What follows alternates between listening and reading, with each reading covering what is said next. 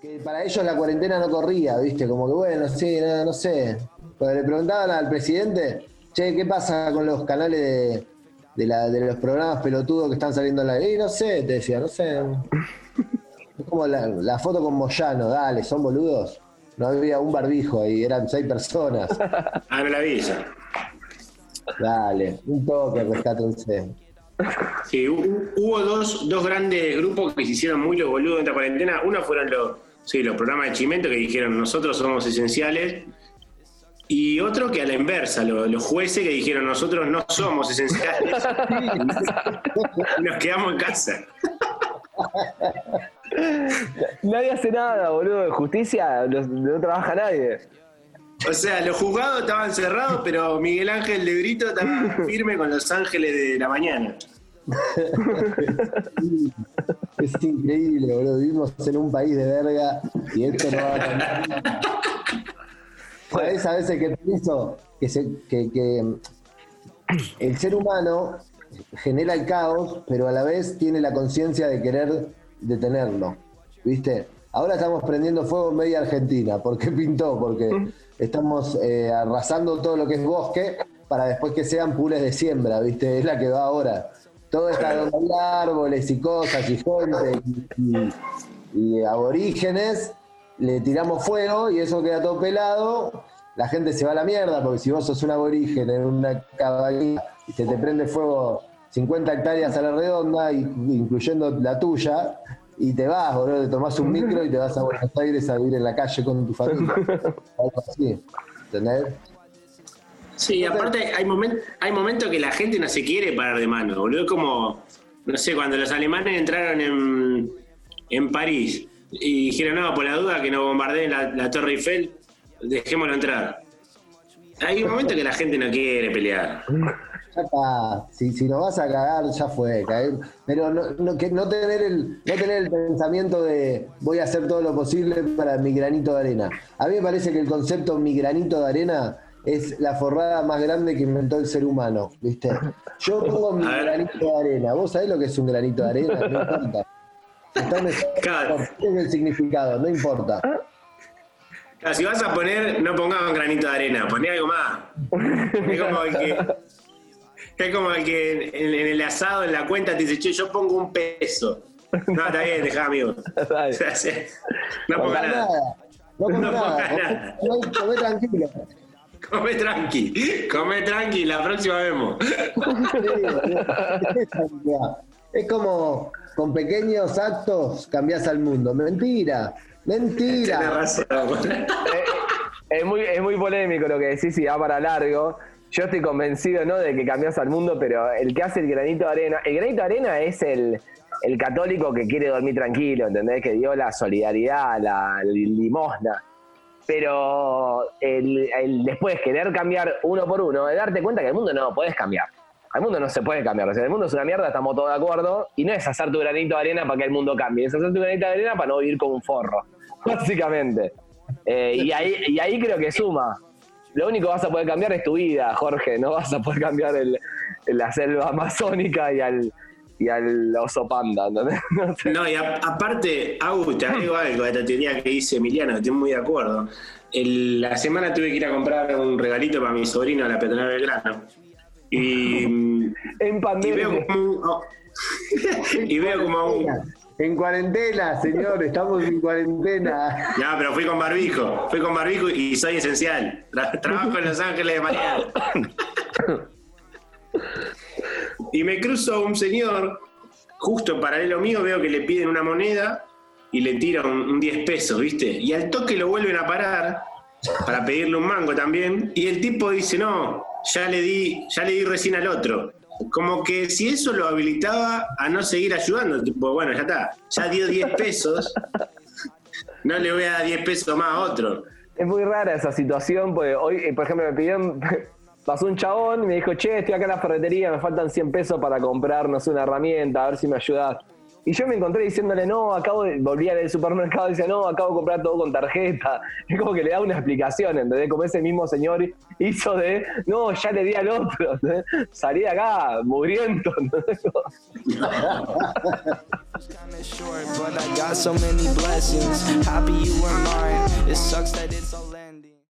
Bueno, ustedes saben que hoy vamos a realizar un programa muy especial. Vamos a hablar sobre homosexualidad en el hombre y en la mujer.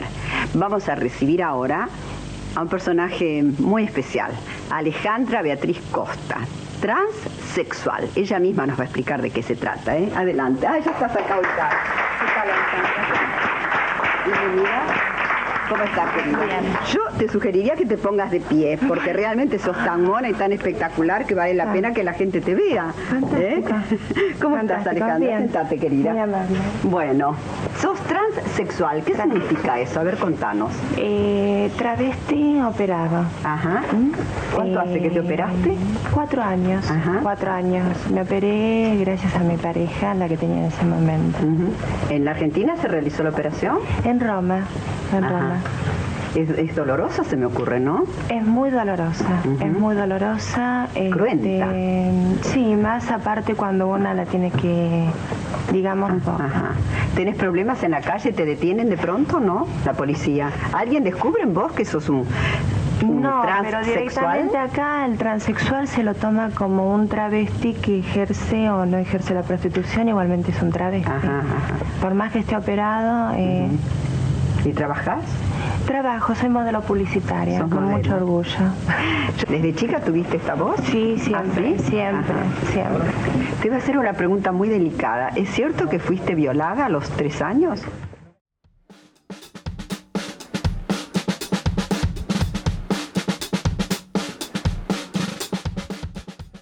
un chabón que se llama Louis C.K., que si pueden, mírenlo, por favor, es uno de los, de los cómicos más grosos que, que existió hasta ahora. Él, Senfield y un par más. Pero Louis C.K. ahora está medio vetado porque se masturbó delante de una periodista y la periodista lo denunció por acoso y bueno, tuvo sus problemas legales. Pero el chabón cuenta que mm, con las hijas, tiene, las hijas tienen una prima que vive en el interior, viste, de Estados Unidos. Y ellos viven en Nueva York. Entonces, eh, como al chabón le está yendo bien y qué sé yo, la invitaron con todo el pago para que venga a Nueva York con ellos a pasear. Entonces, la, pibita tipo 16 años, 17 años. Y mm, iban caminando por Nueva York y la mina ve un linchera, ¿viste? un linchera tirado ahí durmiendo en la calle, todo croto.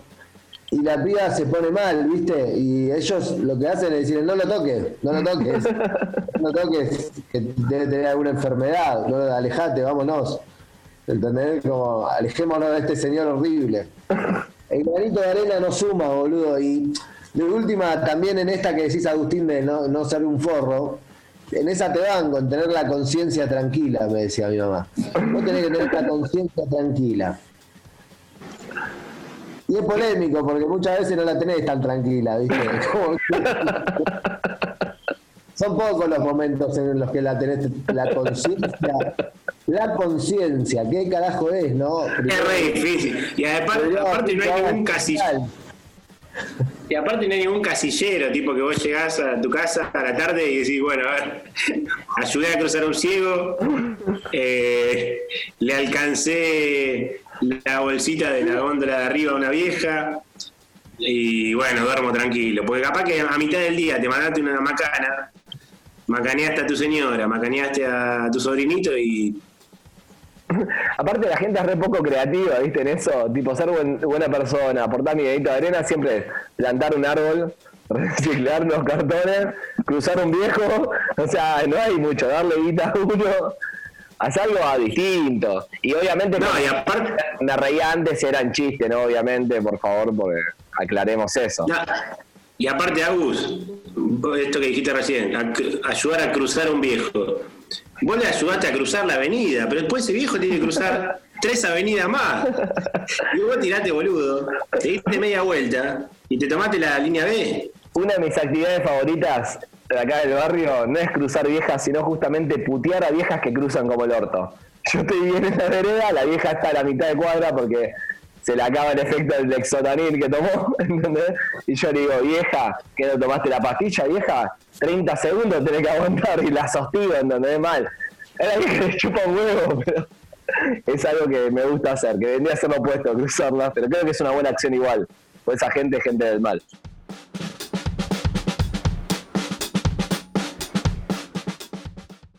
Hablando de un tema que es tan común Sí. en medios como el artístico, en medios Sí. gubernamentales, en medios políticos, Deportivos. médicos, digamos, las personas homosexuales existen en cualquier medio, claro. solo que justamente por la presión y la sanción social evitan contar que son homosexuales. Lo ocultan, claro. Lo ocultan Ajá. por la sanción Ajá, social. ajá. Así que me encanta que Hay esto se pueda algunos renegados, hay otros que no hacen nada por ocultarlo. Hay ¿eh? algunos que no hacen Sí. nada por ocultarlo. Contrario, hay muchos que hacen alarde inclusive. Sí, ¿vos crees que son muchos? Sí, sí, sí, sí, sobre todo en nuestro ambiente. En nuestro ambiente, sí.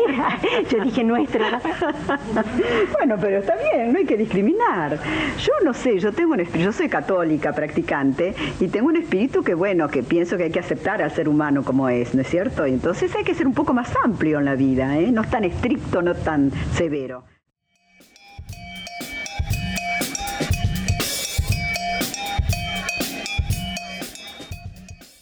Dicen que le pasa mucho a los pibitos, ¿no? Que son los que lo más lo sufren, tipo la que tiene que cumplir el cumpleaños de 15, los que tienen que ir de viaje egresado, que ya lo hablamos acá. Esos son los que se creen que se están perdiendo el momento de su vida, ¿entendés? ¿Cómo le, cómo le decimos que no?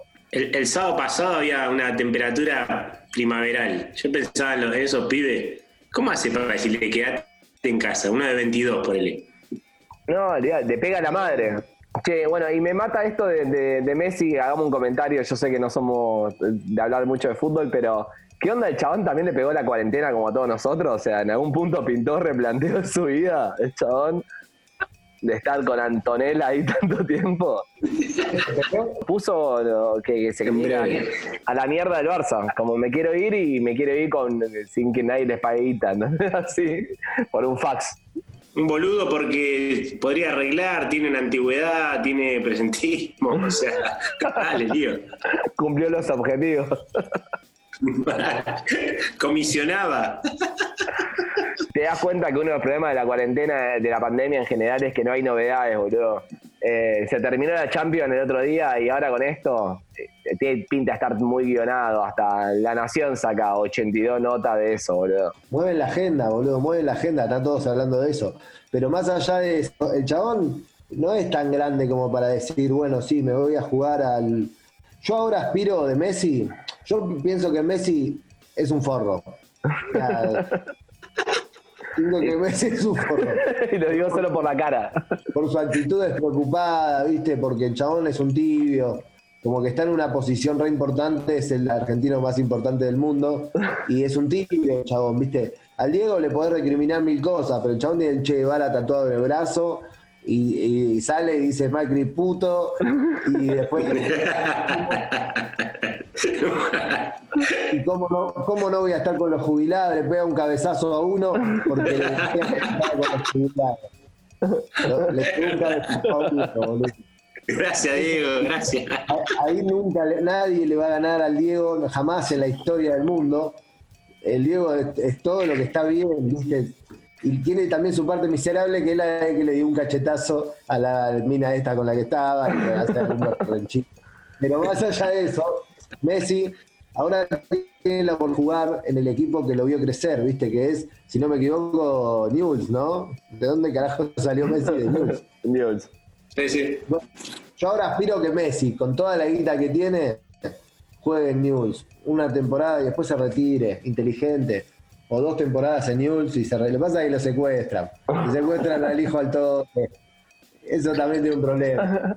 No, no, que la, digo, la, la última vez que Messi estuvo más de una semana en Argentina, tenía 11 años, o sea, va a ser muy fuerte para el chabón tener que ir al kiosco, no sé, ¿entendés? pedir un chicle, o sea, no, no sabe. Ah, ¿Cómo le explicás quién es Rodrigo Lucicho? ¿Cómo le explicás que acá se cruza por la mitad de la calle? O sea, no tiene que ir hasta la esquina. ¿Cómo le explicás que, cómo le explicás que Ventura es esencial?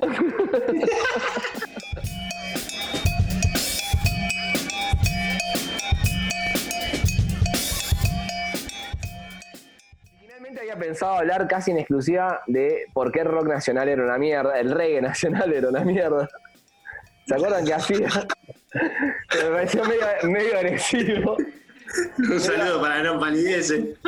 medio agresivo y, eh, y dije no voy a hablar solamente de eso, sino que vamos a hablar de eso y de algo que esté un poco más arriba. Pero bueno, ya que tiré la premisa de reggae nacional de esa mierda, podemos arrancar por ahí. Les recuerdo a ustedes que yo hacía, hice una sección de reggae en Fabricando un Chino Original, donde hay récord de palabras habladas por minuto por una por un corte. Así tipo, el reggae está todo así, sin tomar farla, la verdad, un mérito, un mérito realmente. Pero bueno, eh, vamos a lo que era el reggae, el ritmo de hoy. Vamos a hablar claramente de los ritmos jamaiquinos acá en Río de la Plata. Sabemos que la introducción del género acá en Argentina la hace en el 80 Sumo, ¿no? Sumo trae esa música de allá, empieza a tirar esos ritmos, a popularizarlos, sobre todo una banda que era muy conocida, que de repente tiraba un reggae y la gente acá, uh, ¿qué onda con esto? Obviamente que algunos sabían qué era, pero no lo tenías a Spinetta, Charlie haciéndote reggae. Bueno, arranca Sumo, una banda que fue guía para un montón de bandas que hagamos, y tenemos la primera deformación del género con los pericos, ¿no? Los pericos y esta lógica de mierda del éxito de rock. ¿A qué me refiero con esto? Cuando eh, hablamos de los Kylax acá, hablamos de que los Kylax llenaron la 9 de julio con 18 años y casi sin haber tenido un disco. En una industria que está desesperada por meter cosas así, aparecen los pericos que cantan el ritual de banana, aparecen en la película de Luis Landricina, del profesor Punk, ¿viste? Luis, no, Luis Andrini. Luis, Andrini, hizo toda esa, esa cosa del profesor hippie, del profesor punk, creo que es el profesor anarco también. No sé. Bueno, en una de esas, en una fiesta, apareció.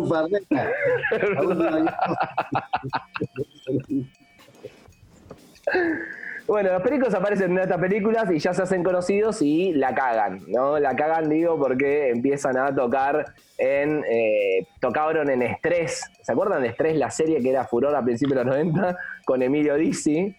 Y la rubia que Emilio Dizzi se la comía y la fajaba, creo, no me acuerdo dónde era. que era Chanel. Estrés Internacional se llamaba, Esther Goris. No, era Doris del Valle. Doris del Valle. Doris del Valle. Doris del Valle. Esther Goris es la de la marca del deseo. que también se Sí.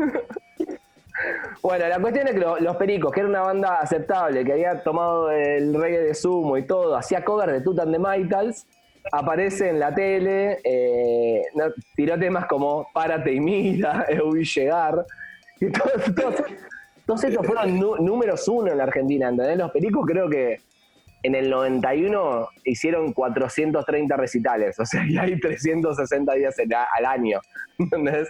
Una cosa medio así, lo cual ya nada, eh, degeneró bastante eh, el género, valga la redundancia, en lo que yo creo, y después aparece como una segunda oleada de reggae donde es el apogeo de lo que a mí me gusta llamar el reggae boludón, donde se ve claramente en la parte donde Bob Marley, que Dios lo tenga la gloria, la cagó, que es eh, hacer este reggae profundo, difundir el roots reggae y eh, un, mensaje que puede ser eh, cortito, como una fábula. Hay miles de bandas que hicieron miles de temas alrededor del mundo que hablan de, de ya y de conocerse a ti mismo y los querés cagar a piñas a todos.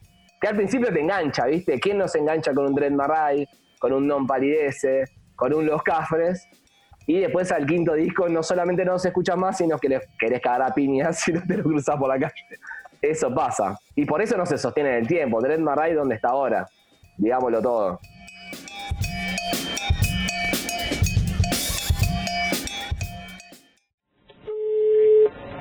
Buenas noches. Buenas noches, señorita. Sí. ¿El señor Rubén está?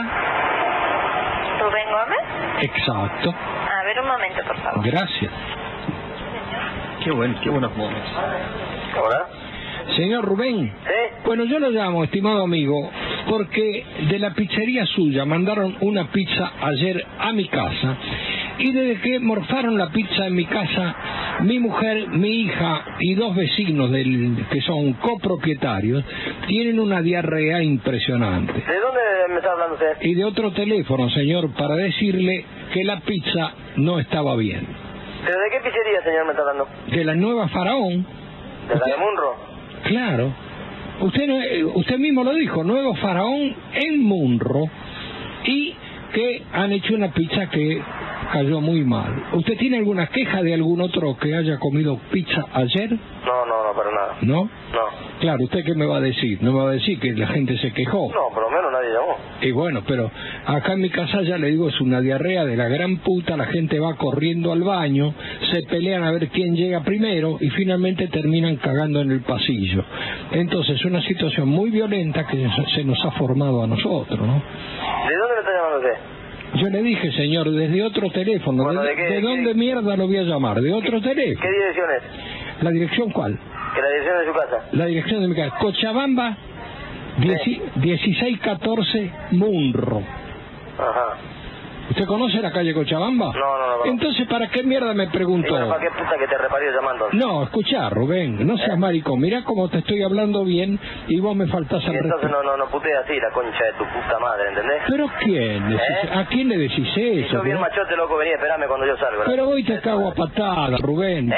Si vos sos una mierda, no solamente la pizza que haces es de mierda, vos sos una mierda. ¿Quién mierda habla, loco?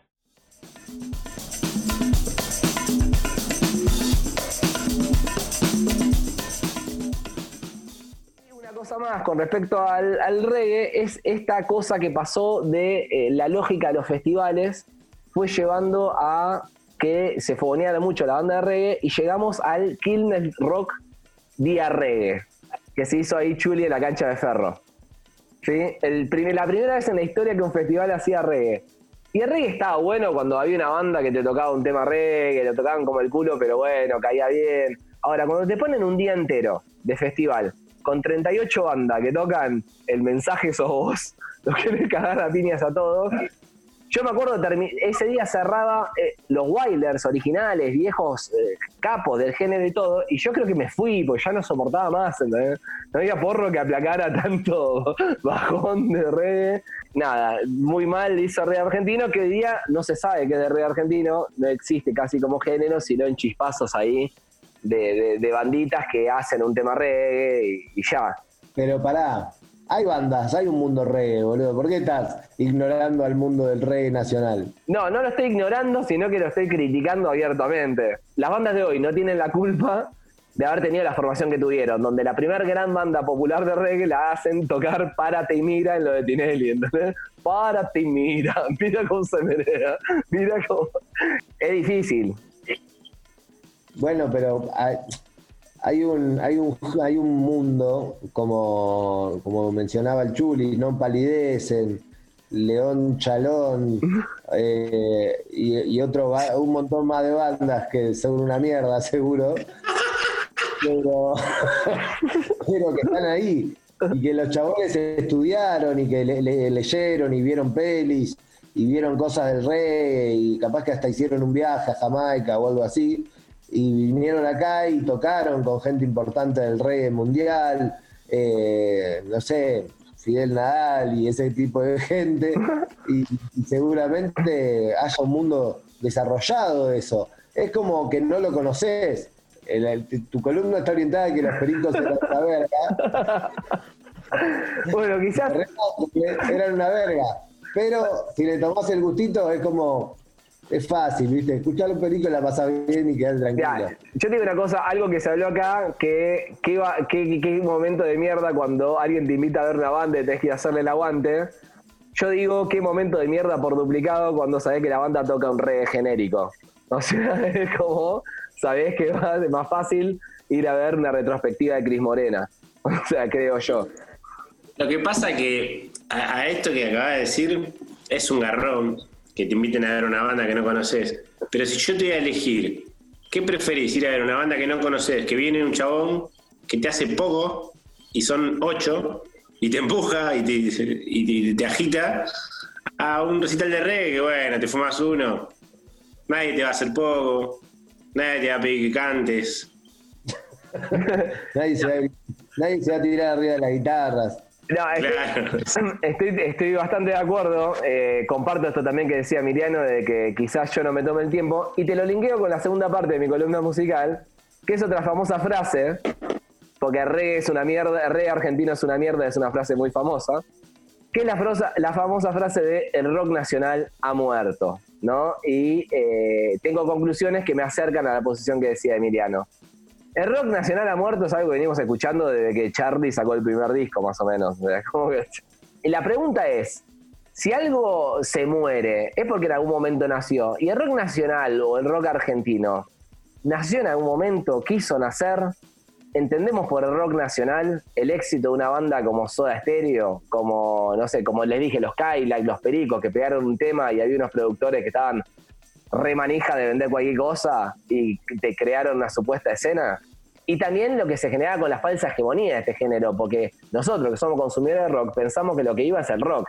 Y si vos te pones a, a revisar los charts de lo más escuchado a nivel cantidad, en el año, no sé, no, en el principio de los 90, la gente escuchaba El Símbolo, Kináfrica, no sé, Yacimel, Cumbia tipo Antonio Ríos, Gilda, algún grupito tipo Palito Ruiz, Menudo. El rock estaba, pero no era tan popular como nosotros creíamos que era popular. No es que había el rock nacional, el rock argentino nació y aquí está. Sí. El rock argentino no nace cuando el gordo este, Loza, eh, escribe la balsa en el bar de la Perla. ¿Se puede decir que Lito Nevia es el fundador, el creador del rock nacional? Yo creo que sí, que es el prócer más grande, es un tipo que admiro muchísimo. Sí. Te pongo un disco entero de Lito Nevia y te, te cortás la pista. El segundo tema, no, al- al último. Aparte ya un rockero como con apodo Lito, Nito. no, no. No. Ya Tanguito era polémico. Claro. A, Tangui- a- a Tanguito le tocaban el culo en el baño de la fusa, no sé dónde.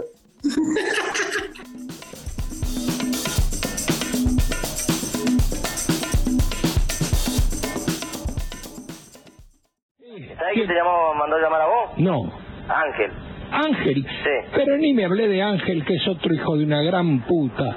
Porque este Ángel, la vez pasada me dijo que las pizzas que vos hacías eran de mierda. Pero hasta que las probamos no nos quedamos conformes. Y ahora, ¿cómo carajo atajamos esta diarrea, querida? La casa está llena de mierda por todos lados. Y bueno, seguí cagando. No, seguí cagando la puta que te parió. No. Seguí cagando. ¿Sigo cagando? cagando. ¿Por qué no venís vos a cagar también, maricón? Eh, después te voy a cagar a tiro yo a vos. ¿Qué vas a cagar? ¿Eh? Si vos, vos agarras un gatillo y te... ¿Vos qué Te voy a gatillo? cagar a tiro en serio, te digo. Y yo sé quién sos vos. No, ¿quién soy? ¿Quién soy? Y tengo tu número acá. Ah, la ¿Eh? mierda. Ah, la Porque tengo el mierda. lector de llamadas. Metétela en el orto. ¿Eh? Así que te voy a cagar, te voy a agujerear, te lo juro, te voy a hacer colador. La puta madre que te parió, en serio te digo. Mira, te Te estás... voy a hacer colador porque ya sé, yo sé, yo sé quién sos. Oíme, Rubén. ¿Eh? Te estás enojando. Sí, me estoy enojando, sí. Eh, Estás perdiendo el control. Vos tenés que ser un tipo sobrio, medido. Sobrio, la concha de tu madre. Oye, pero oye, vos A ver, decís- identificate Oye, quién sos, loco. Yo, ¿Por qué decís la concha de tu vos, me, madre? vos me conocés quién soy yo. Oye, ¿eh? tu vieja no tenía concha. Escuchame, Y vos, bueno, vos sos entonces, un- bueno. vos sos un mal parido como, como Ángel, ¿viste lo que te hace llamar? Es No, la misma no. mierda que él sos, el, el mismo mal parido que él, ¿entendiste? Bueno, mira, Ángel. A vos, a vos te iba a agujerear, así como te iba a agujerear a Ángel, así te voy a hacer mierda vos también. Oye, vos tenés una pronunciación muy rara. ¿Qué sos? ¿Sos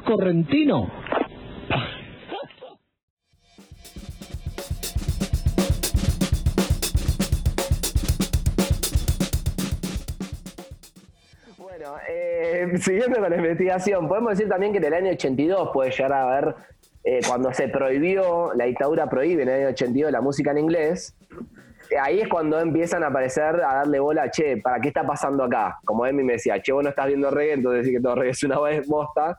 Bueno, capaz la gente no estaba viendo qué se hacía acá o no se podía hacer mucho, puede ser un punto de partida.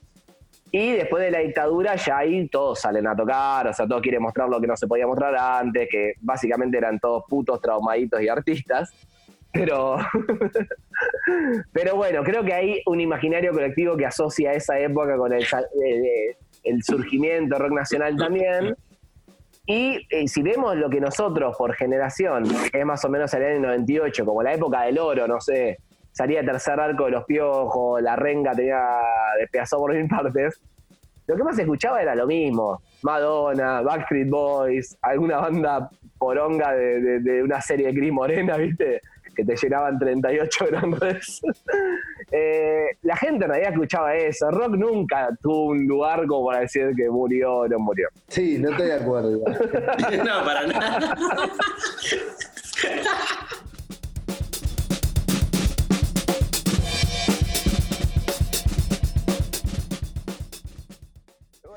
retomando la línea que les decía, toda esta investigación nos lleva a darnos cuenta que en realidad lo que había no era una escena de rock nacional, sino bandas muy puntuales y muy populares como Los Piojos, Los Redondos. Los Redondos medio que escapaban a la lógica comercial.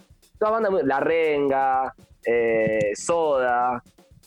Eso no sé si es una escena muy grande, pero bueno, yo siendo un- poniendo un velo pesimista sobre todo esto, puedo llegar a sacar esa conclusión. Otra cosa que se suele decir es que con Cromañón eh, murió rock nacional, pero en realidad, si nos ponemos a analizar, la escena de ese momento era malísima, malísima, o sea, ahí no había nada de, de, de que pudiera morir. Y creo que lo que en realidad muere con, Cromañón es la manera astilla de manejar el rock, ¿no? Y creo que ahí está la clave de lo que nosotros extrañamos del rock nacional. Creo que eh, muchos de nosotros, bueno, salvo el indio, ¿no? Que el indio se siguió manejando astilla y así pasó como la última vez, murieron un par de personas. Eh, y por eso el indio se lo sigue mane- manejando como uno de los últimos, manejando, considerando, como uno de los últimos bastiones de rock nacional, ¿entendés? El último que mete 82 personas, 82 millones de personas irresponsablemente en un hipódromo. Eso es, la gente extraña, eh, lo que la gente extraña es lo astilla del rock para decir que el rock nacional no está más. Es un tema de actitud, en definitiva, lo que estamos discutiendo. Es un tema de actitud que podemos encontrar en una banda de pibas, que podemos encontrar en un hip hopero, que podemos encontrar en un pito que hace trap y que tiene más rock que, eh, no sé, el Juanse hoy día. ¿Entendés? ¿Y por qué Juanse es rock y el otro no? ¿Entendés? ¿Por qué decimos que rock estaba ahí vivo cuando en realidad era una escena nuestra? A mí me gustaba ir a recitales de los viejos y hacer astilladas. A mí me- yo asocio eso con el rock nacional. ¿Entendés? Con andar medio zaparrastroso, con eso.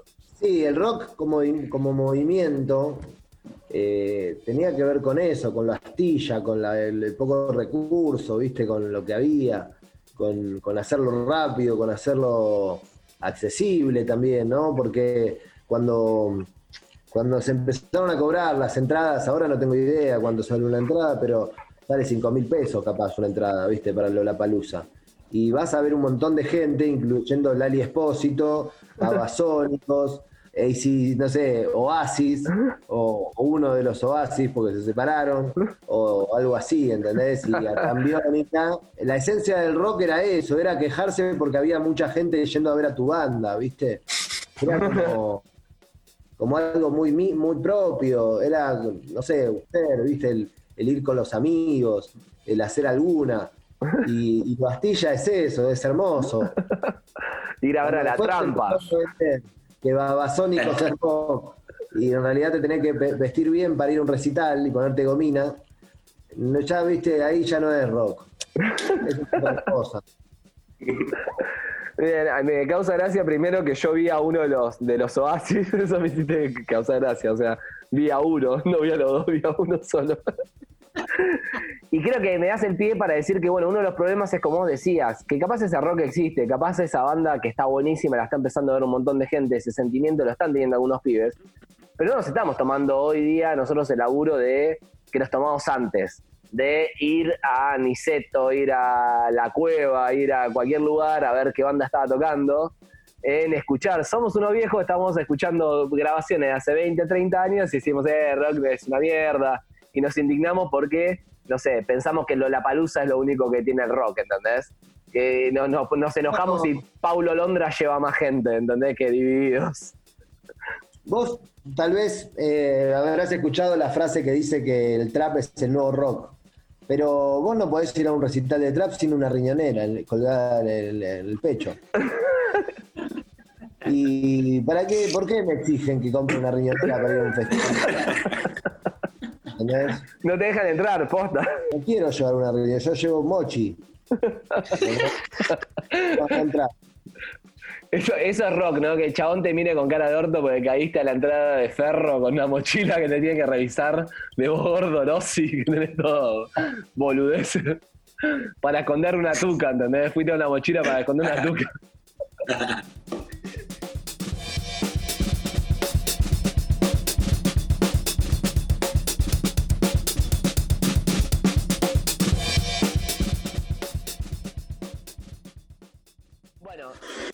también recordemos la época de oro de este rock nacional que vos me decís, de Cerú Girán, de Soda y todo. Esa gente iba a los programas hasta de Mirta Legrand. Eso es el rock. Eso, eso es lo que queremos que pase con el nueva banda buena, que termine con Mirta, hablando con Juanita Viale, a ver qué le, qué, cómo le fue con sus vacaciones. Me pregunto, me pregunto. No, Eh. bueno, en eso razón, era muy prostituido todo. En eso, pasa que en los 90 se prostituyó todo. Charlie iba al programa de Marley y se tiraba la pileta en los 90, ¿entendés? Y lo tiraban un toque. Y era rock, ¿eh? Y podemos decir que era rock. Pero bueno, quizás es medio pelotudo ver que era rock, que no era rock, decir que rock nació, decir cuándo nació, dónde nació, quién lo parió, cuándo murió. Creo que es toda una boludez que se resume en eh, un tema actitudinal que encontramos hoy en muchas manifestaciones que nosotros renegamos de aceptar como eh, buenas, ¿entendés? Por viejos chotos y por no tomarnos el laburo, que es la conclusión de todo esto. Reivindicando a reggae también, pobrecito, que nos maltraté. Que, que Dios lo tenga en la gloria.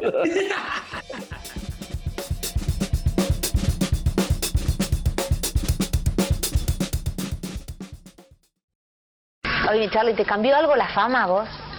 Sí, los pantalones. Pero no, porque antes cómo era? A ver, contame. Igual, pero con pantalones más pobres.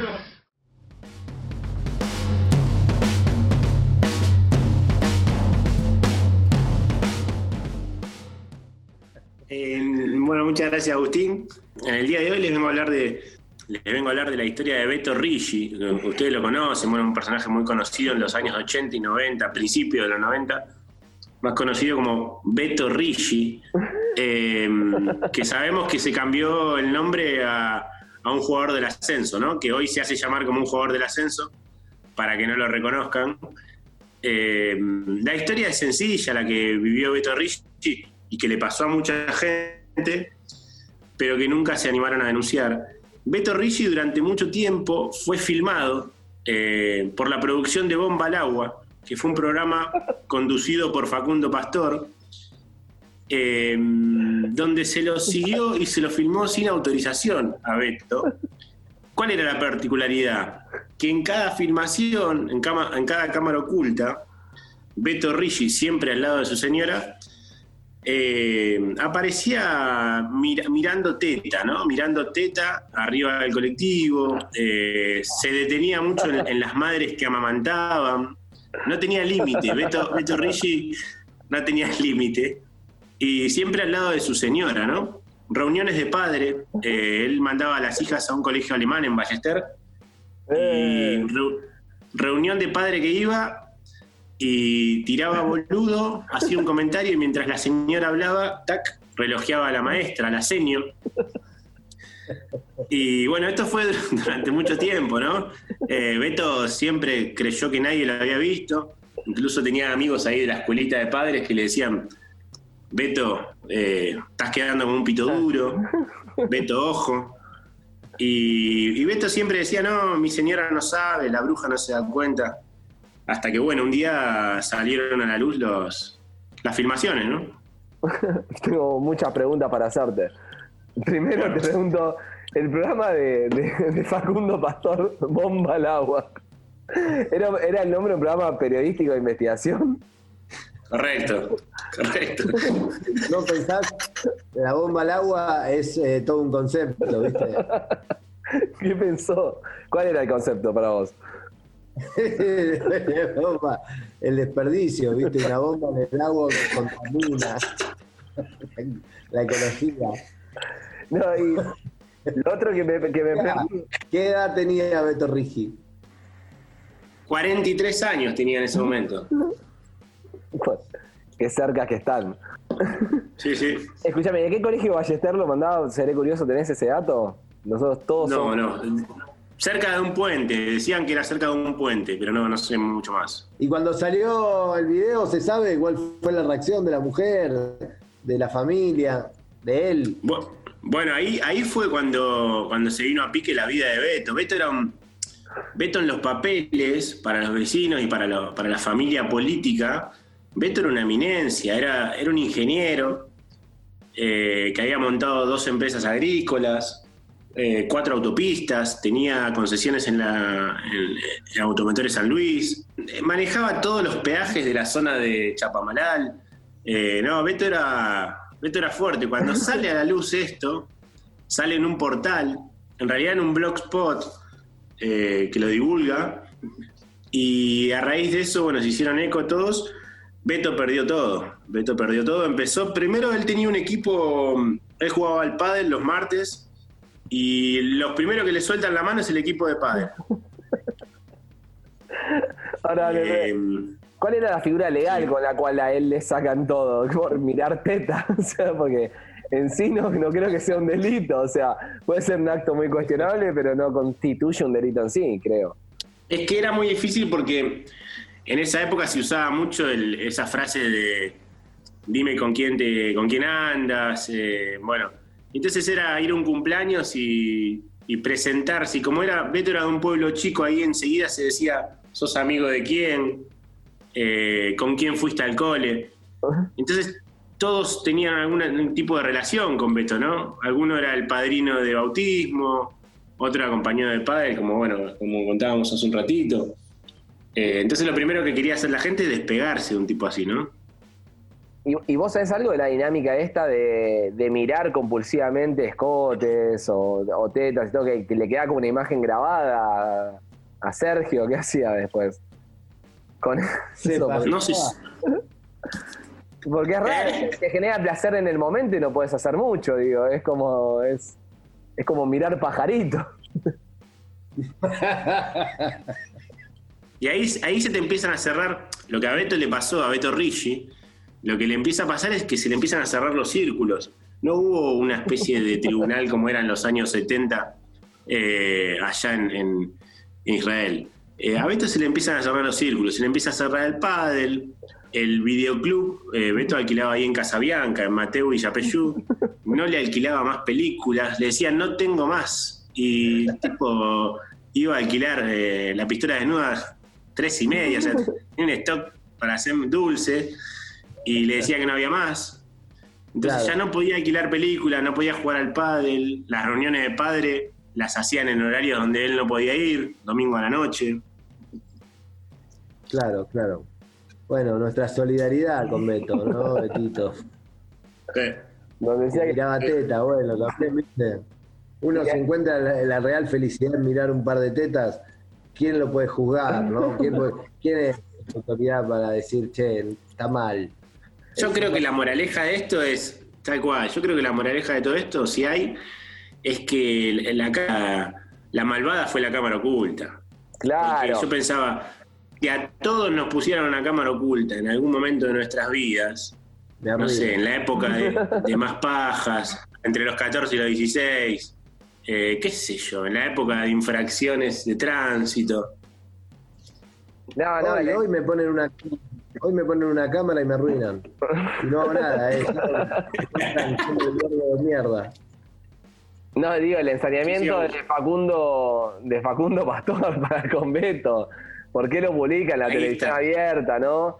Este, este amor que Ahí sabemos está. por la cámara oculta, el tema que lo quieran cagar a piña, siempre buscar ese tipo de comunicación. No queremos más periodismo como el de Facundo Pastor en este país. Es la discusión, yo creo que ahí está el, el punto, Agus, es la discusión de siempre, si Beatriz Salomón o Mario Pergolini, ¿no? Eh, ¿Cámara oculta o cámara no oculta? Totalmente.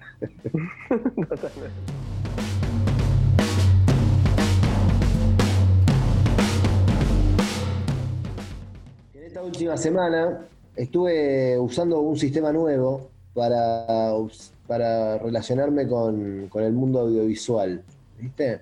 Estuve utilizando un sistema que es más random que otra cosa para ver películas, no tanto series ni las que solo me interesan a mí, sino que estuve haciendo un random, como una ruleta, y eh, se me asignaban tres películas para ver en la semana. Y se las quiero recomendar porque fueron tres películas muy curiosas y muy interesantes. Sí, no, yo te quería preguntar cuál era el sistema que empleaste para hacer este random, si se puede saber. Una bolsa con un montón de papelitos y cambiando nena. seis años. El original old school. Old school, old school. La primera es una película de acción, se llama Al filo del peligro. Es un caso real. Denzel Washington es un detective, ¿sí? con una vida muy, muy perturbada, como casos muy escalofriantes, una- un departamentito, ¿viste? Tenía ahí el chabón donde atendía, cae una mina para decirle que el marido la quería matar, se relaciona con esa mina y qué sé yo, garchan en algún momento. En un momento de la película, Denzel Washington se transforma en robot. Y lucha contra otro robot. Al filo del... ¿Por qué el nombre? Al filo del peligro, eh? genérico. Es un caso real. La segunda película Esta, esta que dijiste de Denzel Washington, perdón, está producida por Gativideo, ¿no? Efectivamente. Bueno, que tiene su sede en San Luis, Gativideo, si les interesa. En el medio de las montañas. La hicieron los chabones, ¿viste? La vieron y dijeron, nosotros la hacemos la empresa acá. La segunda película es una novela de suspenso, escrita por Truman Capote. ¿Sí? Eh, estamos hablando del año 1936, donde una nave con alienígenas eh, tienen que emigrar de planeta a un planeta donde en realidad no hay nadie, pero hay un monstruo oculto que en cualquier momento sale y se los come. Sí. Una, tra- una trama muy original. Y la, la tercera película y última, esto para toda la semana, es más, para, más orientado a las mujeres. Está interpretada por Mel Gibson, que es un periodista, que de repente el chabón se electrocuta y, y escucha los pensamientos de todas las minas del mundo y le vende cosméticos y arma una compañía que se llama Tsu y engancha un montón de gente con las libretitas y las revistitas esas chiquititas y en todos los almacenes tenés para anotar un perfume trucho que se llama Montaña es una verga y que no es barato que sale como 600 pesos en realidad te termina saliendo más caro que un Dolce Gabbana y- y en realidad cuando te diste cuenta tu mujer ya está vendiendo eso y hay reuniones en tu casa los martes a la tarde y ahí viene un montón de igual el precio y también te lo dan cuotas entonces como que te termina enganchando. Esa es la tercera película. Y nada, son tres recomendaciones lindas para ver en familia. Espero que les guste mucho